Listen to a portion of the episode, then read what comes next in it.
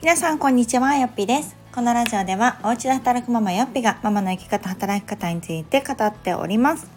えー、今回はですね、えっと、よっぴ村の村民のある方にですね素敵なレターをいただきましたのでちょっとご紹介とあとご質問いただいてたことにお答えしようかなと思っております。えー、いつもはよっぴさんのお仕事のこと、子育てのお話をラジオで聞かせていただいていますが、よっぴさんご自身の子供時代、何をするのが好きだったかとか、などをどんな風に育ててもらった記憶があるかなど、素敵なよっぴさんの人柄の基礎である子供時代がとても気になります。お話できることがあれば聞いてみたいです。というレターをいただきました。ありがとうございます。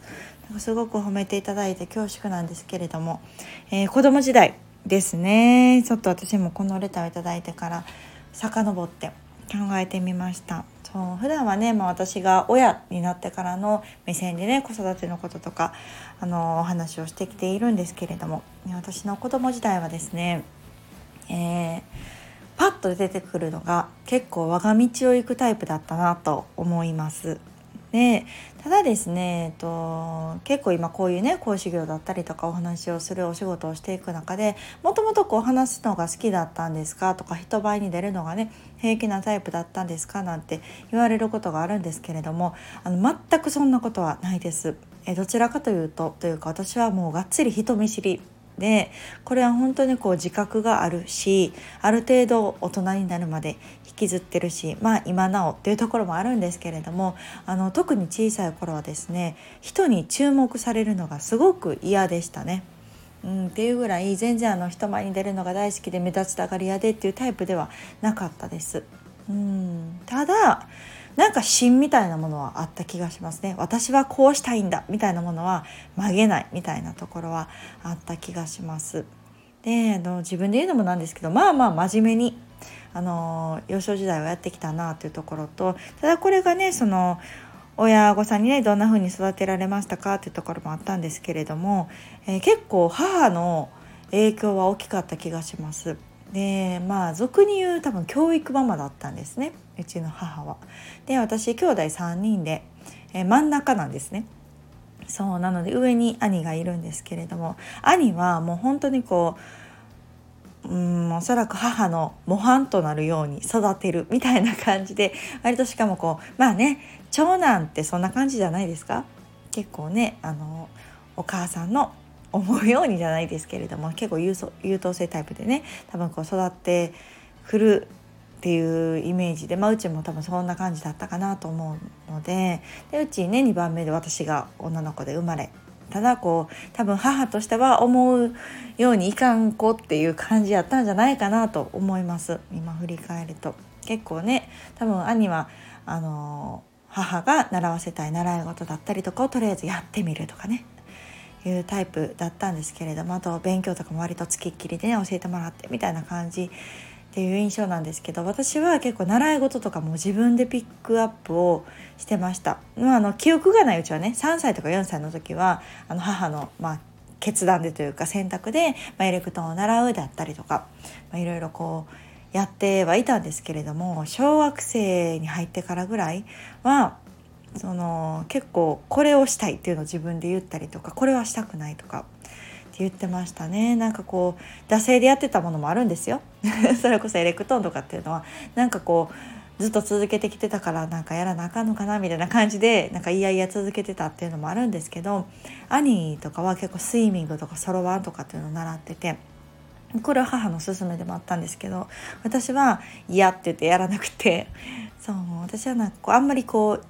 生意気だったんですけど「えそろばんなんかやってどうする?」みたいなそうこれからの時代は電卓だよみたいなことを言ってたりとかスイミングとか別にね早く泳げたりとかうまく泳げたからといって別にそんな役立つかななんていう小学生でした。そう今思うとね何を生意気にと思うんですけれどもなんかそれより勉強した方が絶対身に身になるわとかつって塾行ってたりとかしてましたねそうそんな感じでしたなので結構このまあマイペースというかそうですね。結構自分のこうすると思ったらそういう道を選んでたので結構こう高校とかも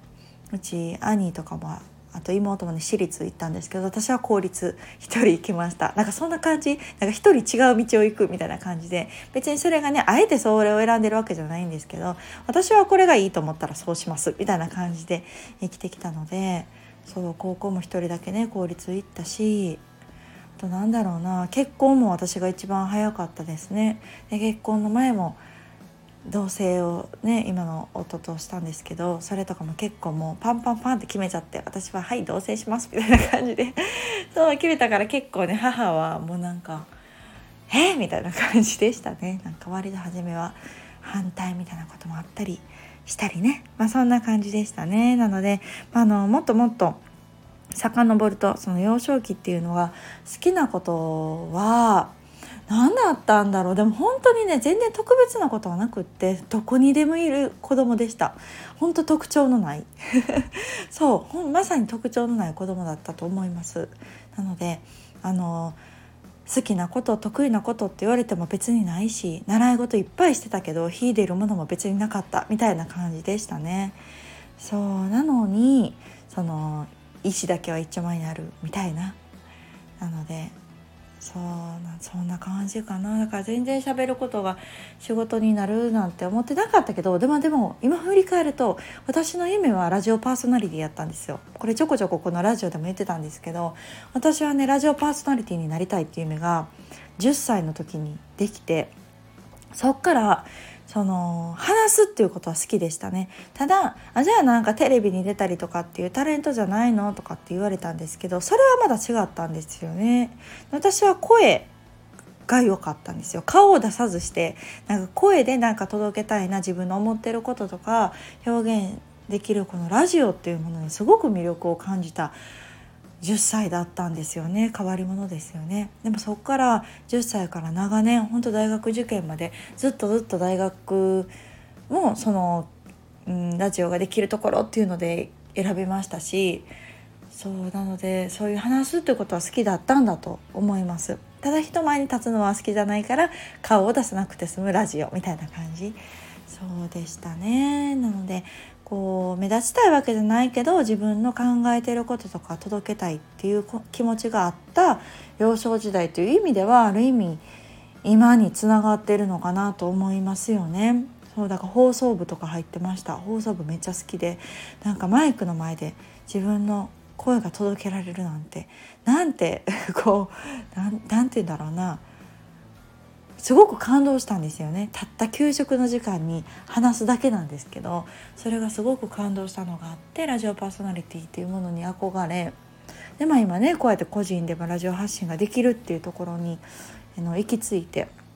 で誰も注目していないなんて言ったら失礼ですけれどもこのスタンド FM がね誰も知らない時代に始めたっていう私が約4年前かなにスタートしたんですけれども誰が聞いてなくてもいいと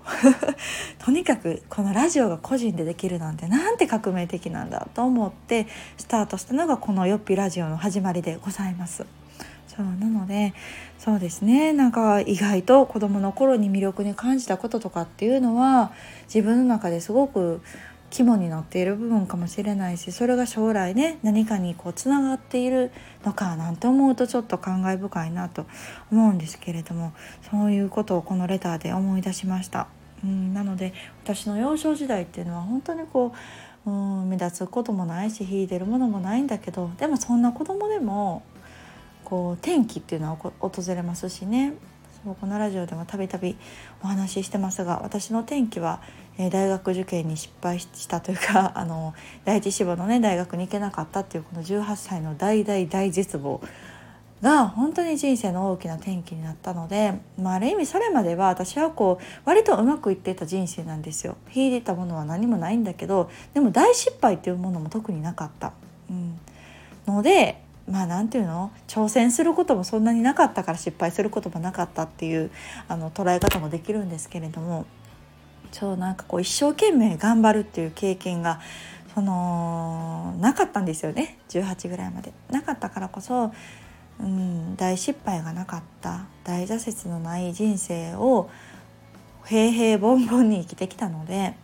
あの本当に初めて自分の人生でこれはやばいって感じたその18歳の大学受験失敗という経験があったからこそ初めてこう自分の頭で考えるようになったなと思います。そうなんかそれまで高校まではねその自分の意思みたいなものは強くあったんだけれどもでもだからといってこう大きなものに挑戦するかっていうとそんなことも別になかったしなんか初めてこう自分の人生をなんかこう自分で真剣に考えたのが1819ぐらいだったんですよね。なんか私の人生このままでいいんかなって本気で思った時がその1819だったのでそっから私の人生は変わったなと思います。うん、それまではまあ流されるもがままというか、まあ、世間みんながそうする高校出たら大学に行くでしょうし大学出たら普通に就職するでしょうしみたいな流れに乗りながら生きてきたような人生だったんですけどあのその先っていうのはやっぱり自分で決めたなっていうこう意識はすごくありますね。うん、これに挑戦しようそのためにこの努力をしようっていうのをあえて選んだしうんそれは就職してからね退職するっていうのを決断した時もそうだしフリーランスになると家で働く在宅ワーカーになるって決めた時もあの自分の意思で決めて自分で選択をしてそのために努力をしてきたっていう過程があるのでなんかある意味私はこう18歳その大挫折からなんか生き直したというかなんか本当の意味で自分の人生を選択して生きたなっていうのはその18以降からなんですよね。うんなんかそれまではうん、本当にこの普通、まあ、いわゆる世間一般でいう普通だしその他大勢の一員だったなってすごく思います。うん、なのでこう挑戦するっていうことに怯えてたし人の目もすごく気にしてたし、うん、みたいな感じ、ね、お家の中では家族にはね偉そうに言えても外に出たら、ね、あの本当に普通の子だったので、うん、でもそこから出した時に初めて自分の人生をなんか生きた感覚になって今につながってるというところはあるのでうんなんかこうそんな感じです。なんかうまくまとめられないんですけれども。でも本当に振り返るとそんな感じだったなと小さい時にピンときたものがね今につながってるというところもあるし。でも、うん、それなりに目の前にあることにただただ流されて生きてきたなっていう感覚もあるし。そうなのでやっぱり自分の人生を本気で考えてからがなんかこう大きく動いた感覚はすごくあるので今私はそこを大事にしてますかね。うん、やっぱりあの皆さんの意見は参考にもちろんさせてもらうしヒントにはするんだけれどもやっぱり自分の人生なのでね自分で選ぶ選択するでその先を努力するっていうところはやっぱり自分が決めたからこそねなんかこう力の入るところだしできるところだなというかうん感覚はあるのでなんかうんそこを今は大事にしていますという感じでしょうか。なのでねなかなかそれをじゃあ自分の子供に求めるかっていうとうんなんかそれもまた違うところもあるし、私は親にしてもらったことを参考にするところもあれば別のアプローチをしようと思って違う方法をねすることもあるのでなかなかねその子育てって言っても結局は彼ら彼女たち子供たち自身の人生ですからなんかそれは結構ね私は分けて考えている部分もあるんです。なので母になっても私は私の人生をあの進めていかないといけないなと思うし子どもたちはねまだ今は小さいからもちろんサポートするんですけれどもゆくゆくはあの自立っていうところ、うん、子育てのゴールってやっぱり自立だよねっていう自分であの食べていける人間に育てていくっていうのが結構夫とこの2人のこの共通の子育て論だったりもするのでなんかそこに向けてあの自分たちでしっかり考えて生きていける、うん、ような子になってほしいなっていうところもあるのでそうなので結構私自身の子供時代あと今の子育てに関する考え方とあとまあ私大人になってのね自分の人生論っていうところもあるんですけれどもまあこんな感じでしょうか。なかなかこ